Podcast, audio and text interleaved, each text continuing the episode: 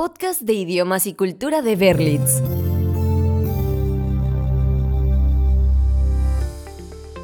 Estoy seguro de que todos hemos pasado por una clase de inglés básico en la que el profesor o profesora comenzó por presentarnos al verb to be.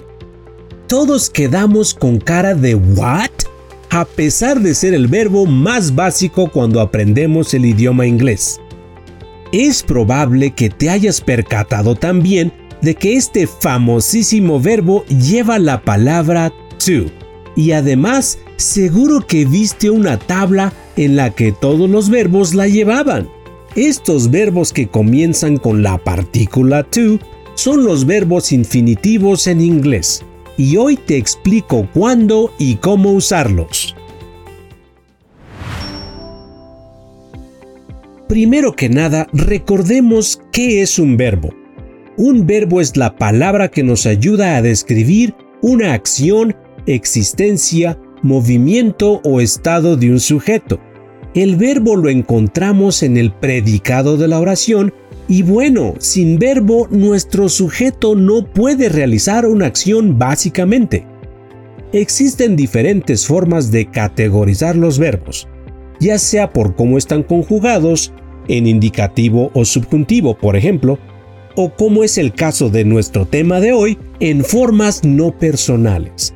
¿Qué es eso?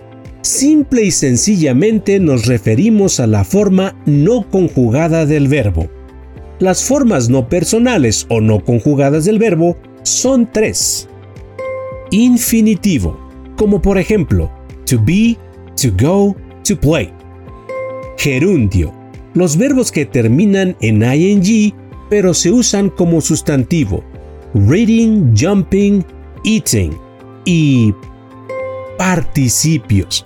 En inglés existen dos tipos de participios. El present participle, el cual se ve igual al gerundio, ya que los verbos terminan en ing, pero se usa de forma diferente. Y el past participle, que básicamente son los verbos que usamos para los perfect tenses o la voz pasiva. En el caso de los verbos regulares, terminan con ed y los irregulares tienen diferentes formas. Por ejemplo, He has seen that movie 10 times.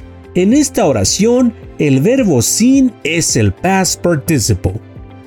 Ahora sí, enfoquémonos en los infinitivos, la primera categoría de las formas no conjugadas. El infinitivo tiene diversas maneras de utilizarse ya que pueden usarse como sustantivos, adjetivos o adverbios. Por lo general, los encontramos con la palabra to al inicio, aunque también hay ocasiones en las que el verbo en infinitivo puede encontrarse solo en la oración. A esto le llamamos infinitive without to o también zero infinitive. El infinitivo, al no estar conjugado, nos habla de una cierta acción, pero sin llevarla a cabo. Por ejemplo, I need to take my son to the dentist. En esta oración solo estamos discutiendo la necesidad de llevar a mi hijo al dentista, pero no quiere decir que en ese momento lo estoy haciendo. Sé que a veces las reglas gramaticales son muchas y hasta cierto punto suenan complicadas, así que veamos algunos ejemplos para cada una de ellas.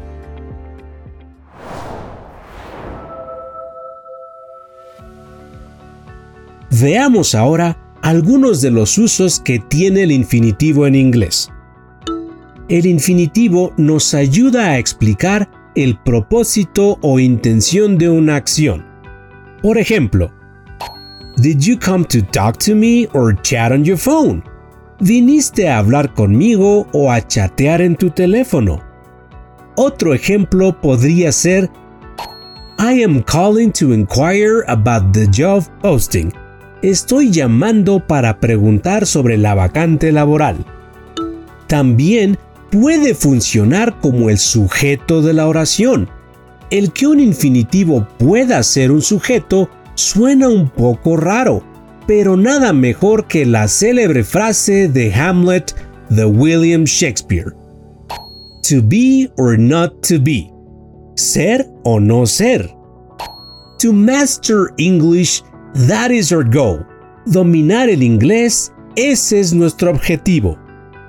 Nos sirve para modificar un sustantivo. I would like a soda to refresh myself me gustaría una soda para refrescarme. O también podríamos ejemplificar con I need a hero to save my life. Necesito un héroe que salve mi vida. El infinitivo más un adjetivo. Cuando en una oración utilizamos un adjetivo, podemos incluir el infinitivo después, de esta forma. Isn't it nice to visit your cousins in the countryside? ¿No es agradable visitar a tus primos en el campo? Otro buen ejemplo con adjetivos e infinitivos sería It is important to bring all the documents to the interview. Es importante traer todos los documentos a la entrevista. Para hacer un juicio sobre un sustantivo dentro de una noun phrase a veces podemos encontrar noun phrases y necesitaremos usar el infinitivo para hacer un comentario sobre esta, como en esta oración. Those words were the worst thing to say to your mother. Esas palabras son lo peor que pudiste decir a tu madre. The worst thing es nuestro noun phrase. Y un ejemplo más. Jonathan was the best candidate to hire. Jonathan fue el mejor candidato para contratar. Ahora bien, si te encuentras to en una oración, puedes usar el infinitivo así. These books are too heavy to carry all day. Estos libros son demasiado pesados para cargarlos todo el día. O bien, at 18 you're old enough to vote in many countries. En muchos países, a los 18 eres suficientemente mayor para votar. En frases que utilizan los pronombres relativos who, whom, what, where, when y how. Las oraciones con relative pronouns son una gran oportunidad para usar infinitivos con to. Could you tell me who to talk to about the bad service? ¿Podría decirme con quién hablar sobre el mal servicio? The new employee asked me how to use the espresso machine. El nuevo empleado me preguntó cómo usar la máquina de expreso. Después de ciertos verbos como son afford, agree, attempt, beg, choose, claim, decide, deserve, expect, fail, hope, learn, like, offer, plan, promise, refuse, seem, threaten y used to. Con esta regla hay que tener cuidado, ya que algunos verbos también pueden usarse seguidos de gerundios, como en el caso de like. Checa estos ejemplos. She decided to cut her hair for the wedding. Decidió cortar su cabello para la boda. Y por último, un ejemplo con threaten. The mother threatened to sell all his toys if he didn't get better grades. La madre amenazó con vender todos sus juguetes si no sacaba mejores calificaciones.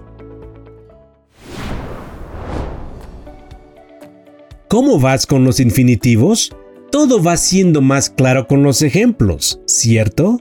Como te comenté hace un momento, el zero infinitive también es común. Este es el infinitivo, pero sin la palabra to al inicio, y lo usaremos en estos casos cuando tenemos un modal verb como son can, would, should, must, etc. Una regla de oro que debes recordar siempre. Los modal verbs utilizan un infinitivo sin to. Checa esta oración. She should hire a new office attendant. Ella debería contratar a un nuevo oficinista. Should más hire. Es un modal verb acompañado de un infinitivo sin to. We must not talk about any religious beliefs in this meeting. No debemos hablar de ninguna creencia religiosa en esta junta. Con verbos de percepción. Los verbos que denotan percepción usan un infinitivo sin to después, como por ejemplo, I saw him sign the contract. Lo vi firmar el contrato. He heard the bomb explode. Él escuchó la bomba estallar. Ahora bien, let y make también necesitan del infinitivo en sus oraciones. My father let me skip school today because it was snowing. Mi padre me dejó faltar a la escuela hoy porque estaba nevando. The teacher made the students tell her the truth about the exam. La profesora hizo que los estudiantes le dijeran la verdad sobre el examen. Con el pronombre relativo why. Y para acabar, cuando tenemos el pronombre why, why not study more languages? ¿Por qué no estudiar más idiomas? Why cooking dinner if we can eat out? ¿Para qué hacer la cena si podemos cenar fuera? Recapitulemos algunas de las cosas que hemos aprendido hoy. Los infinitivos, gerundios y participios son formas no conjugadas de los verbos. Hay dos clases de infinitivos. Infinitivos completos, con la palabra to al inicio e infinitivos sin to.